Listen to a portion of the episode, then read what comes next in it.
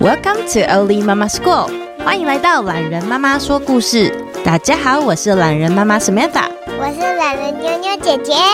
你现在收听的单元是三岁小孩都能听的国际新闻，欢迎跟我们一起用浅白易懂的语言，一起接触世界各地正在发生的事。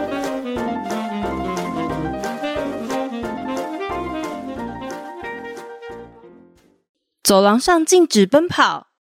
作者。榄仁妈妈，今天的新闻适合大一点的小朋友收听。如果有不懂的地方，欢迎和爸爸妈妈讨论，或是留言给我哦。不好了，不好了！体育场的走廊有人在打架。怎么会？发生什么事了？老师呢？老师们在开会。已经有人赶去通报了啦！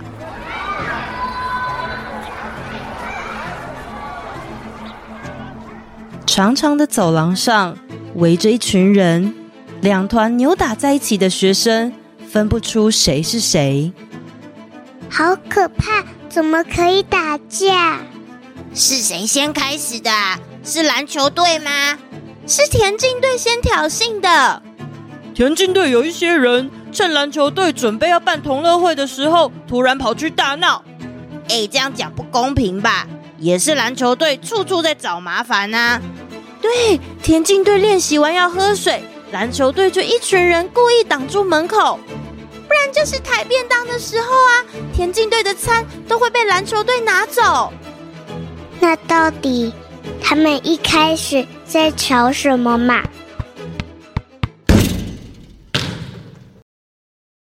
一开始啊，一年级的时候，有一群很会打篮球的孩子聚在一起，但当时学校的体育场老师说，体育场是每个班上体育课用的，请你们回自己的教室去。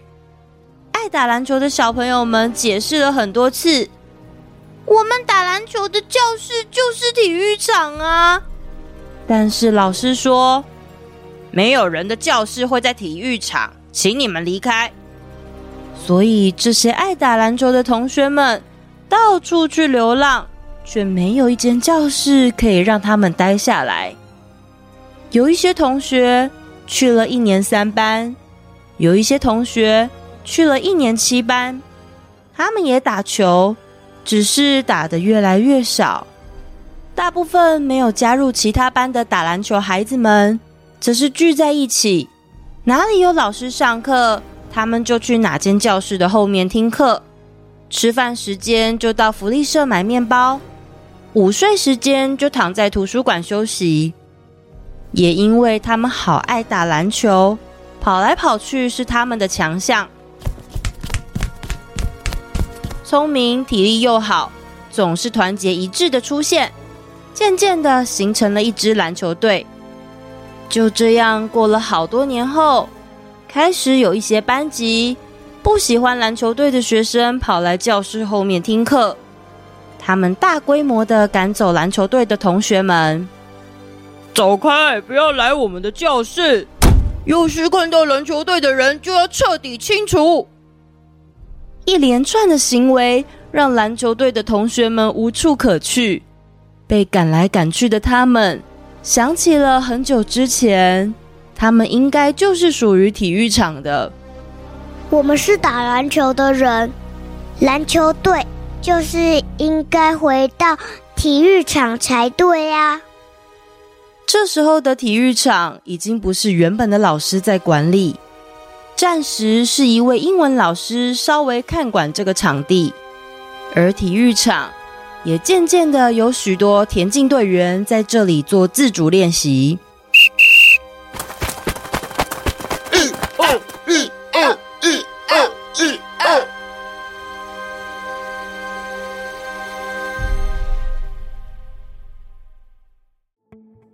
就这样，一块不算太大的体育场，开始不断涌进想要回归的篮球队学生们。也有在这里自主练习的田径队。哎，稳一个，稳一个，接好哦！哎呦，哎，你们怎么又把球丢到我们田径队这边呢？哦，你们练跑步还不是一直跑到我们的球场里面？你什么意思啊？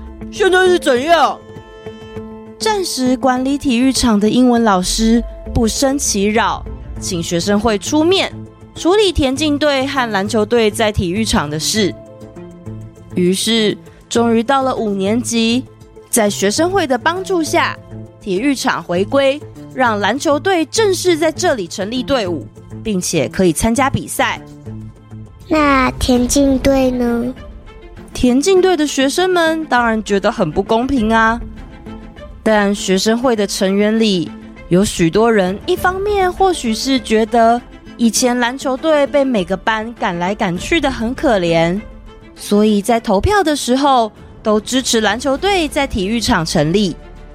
如今学生会公开支持篮球队，可以从英文老师的手上接管体育场。对于原本也在这里运动的田径队员来说，觉得相当的不公平。抗议！抗议！抗议！但是抗议无效，他们只好在体育馆旁的走廊待了下来，在这条走廊上来回练习奔跑。那这样不就好了吗？田径队有走廊可以练习，篮球队也有体育场可以打球，那为什么还要打架？田径队的人其实也不少，对他们来说，走廊根本不够他们练习跑步，加上每个跑步的人彼此撞来撞去，哎呦！内部很快又开始吵架。跑得很快的田径队长觉得自己的体能表现很好，越想越觉得不公平，也不开心。加上每次要上厕所、吃东西都得经过体育场，经过的时候还会被篮球队的人刁难，于是田径队长。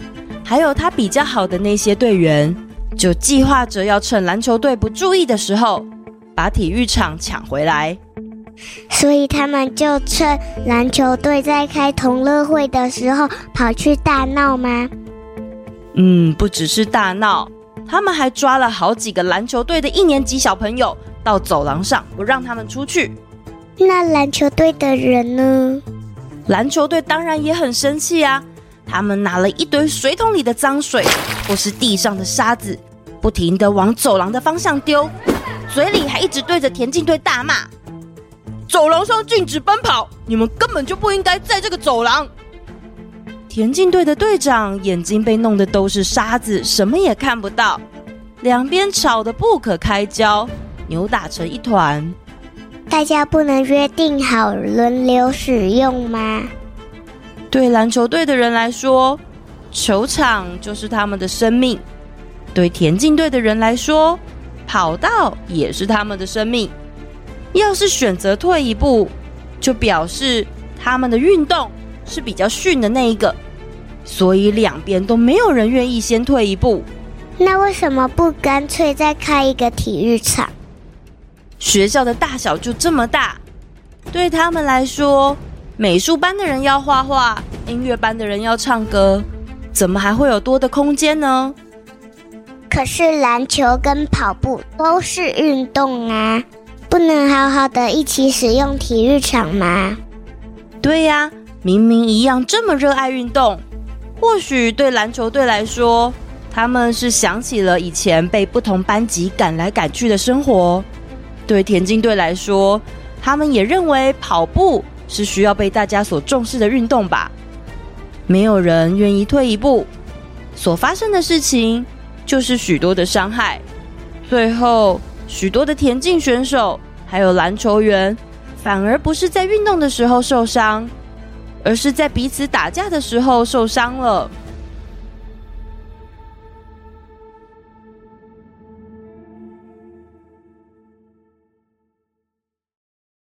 二零二三年的十月七日，位于亚洲、欧洲与非洲交界处附近，其中有一个国家叫做以色列。以色列实际上的位置，从地图来看，是在亚洲的最左边，还要再更左边一点的巴勒斯坦地区。在那一天早上六点，以色列突然出现了一群带着武器的人，他们是长期居住在加萨走廊的巴勒斯坦极端主义分子，叫做哈马斯。就跟田径队从走廊跑去体育场大闹一样吗？是的，又有战争发生了。十月七日那天刚好是犹太人的安息日，也就是什么事都要停下来，让所有东西沉淀、休息、安静的日子。犹太人是信仰犹太教，还有妈妈是犹太妈妈的人。以色列呢，有大部分的人都是犹太人。哈马斯呢，在一切都停止的日子，进入了以色列，进行了无差别的攻击。哈马斯就像田径队的队长吗？那以色列的犹太人就是篮球队。嗯，在很久很久很久以前，现在的巴勒斯坦地区，特别是当中的城市耶路撒冷。是犹太人主要生活的城市与信仰中心，但当时呢，因为罗马帝国占据了这个区域，就像是故事一开始提到的体育场的老师，他不让打篮球的小孩聚集在体育场，所以这些打篮球的学生只好一直不停的流浪，直到联合国，也就是学生会，让他们重新在体育场组成篮球队，他们才安定下来。但是田径队一定很不开心。嗯，其实田径队除了队长，也有许多其他的队员，他们不见得想要打架。但是队长觉得，如果我们不把事情闹大，根本就不会有人注意到我们一直只能在走廊练习。有些人表示，哈马斯这样无差别的攻击，包含不分男女老少的处置，是非常残暴的行为，需要被强力的斥责。但同时，也有许多人指出，在过去这一段很长的时间，巴勒斯坦人被断水断电的生活，导致更多男女老少是因此被间接虐待的。这其实也是相当残暴的行为。因此，有人提出，在斥责哈马斯之前，也应该要斥责以色列的行为。不同人有不同的立场，有些人觉得田径队是对的。也有人觉得先攻击就是不对。那田径队和篮球队会和好吗？其实从以前到现在，这已经是第六次的打架了。两边对彼此的伤害都很大，要完全原谅对方是非常困难的，也没有人有资格要求他们和好。只能希望未来不管是什么团体或者是国家，都能记得打架或战争。是会让自己跟他人受伤的，只有好好的沟通，才能达到自己的目标。目标是可以在这个地方快乐的运动吗？嗯，要保护自己，但也要让自己变强。当自己是一个很强的国家或是很强的组织的时候，也千万不要忘记守护弱小的那一方。希望世界上的战争可以尽快结束，祝福大家平安。我们下次见喽。拜拜。